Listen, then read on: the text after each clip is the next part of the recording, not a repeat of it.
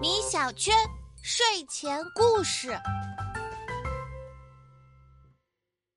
妈妈，明天早饭我们吃什么呀？明天妈妈做一道苦瓜炒蛋，怎么样？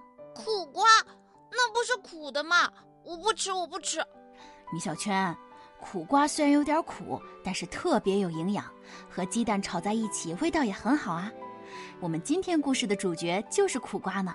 听完之后，你一定会对它有新的认识的。夏天到了，珍妮太太家的菜园子里热闹极了。这里有红彤彤的番茄，绿油油的青菜，黄澄澄的南瓜，大家一起晒着太阳，哼着小曲儿，别提有多惬意了。说到菜园里最受欢迎的，还要数可爱的小西瓜，它长得圆圆滚滚。翠绿的果皮上布满漂亮的波浪形花纹，红红的果肉又甜又多汁，只要咬上一口，夏天的烦恼和闷热保证会一扫而空。大家都喜欢吃西瓜，小西瓜也很为自己感到骄傲。这一天，小西瓜正躺在地里悠闲地吹风，突然听到头顶上传来一阵轻轻的叹息。小西瓜抬头一看，原来是他的邻居。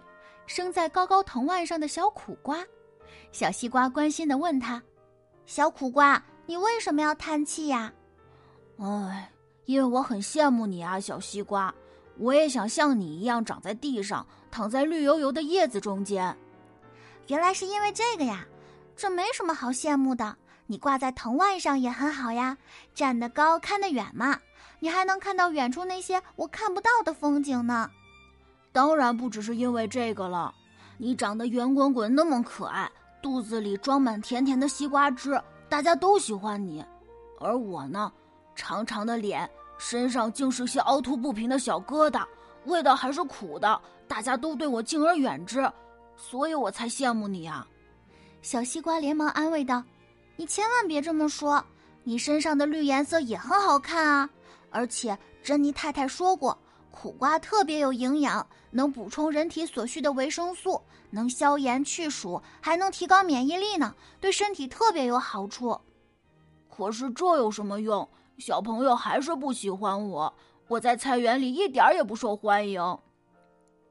不管小西瓜怎么劝说，小苦瓜还是愁眉苦脸，对自己一点信心都没有。小西瓜也只能无奈的叹气。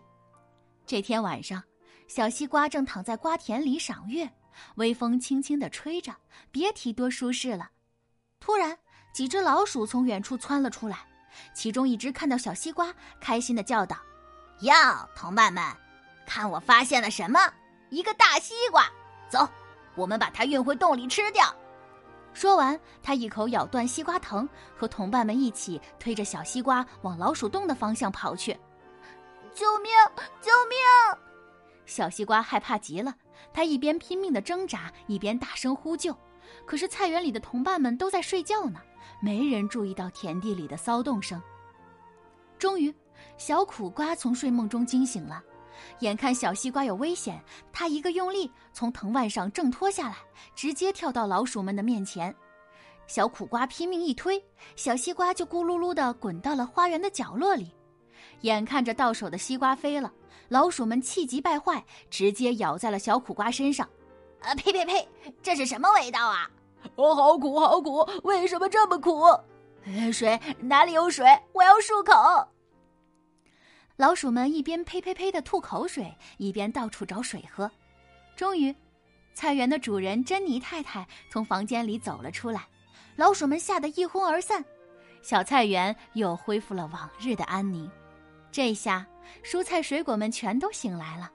大家听说了小苦瓜的英勇事迹，都把他当成了大英雄，围在他身边夸个不停。小西瓜更是感动的流下了眼泪。小苦瓜，谢谢你救了我，要不是你的话，我今天就死定了。你身上的伤没事吧？没关系的，这点小伤两天就好了，别放在心上。可是小西瓜太担心小苦瓜了，眼泪怎么也止不住。他流出的眼泪是红红甜甜的西瓜汁，小苦瓜接了整整一杯，别提多好喝了。从这以后啊，他再也不会为自己的外表和味道感到自卑了。相反，他意识到这是自己独有的特点，并且为此感到非常自豪呢。苦瓜虽然味道苦，但营养价值丰富，对身体很有好处。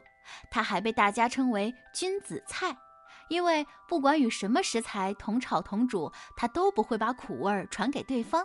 是不是很神奇呢？好了，宝贝，今天的故事就讲到这里了，晚安。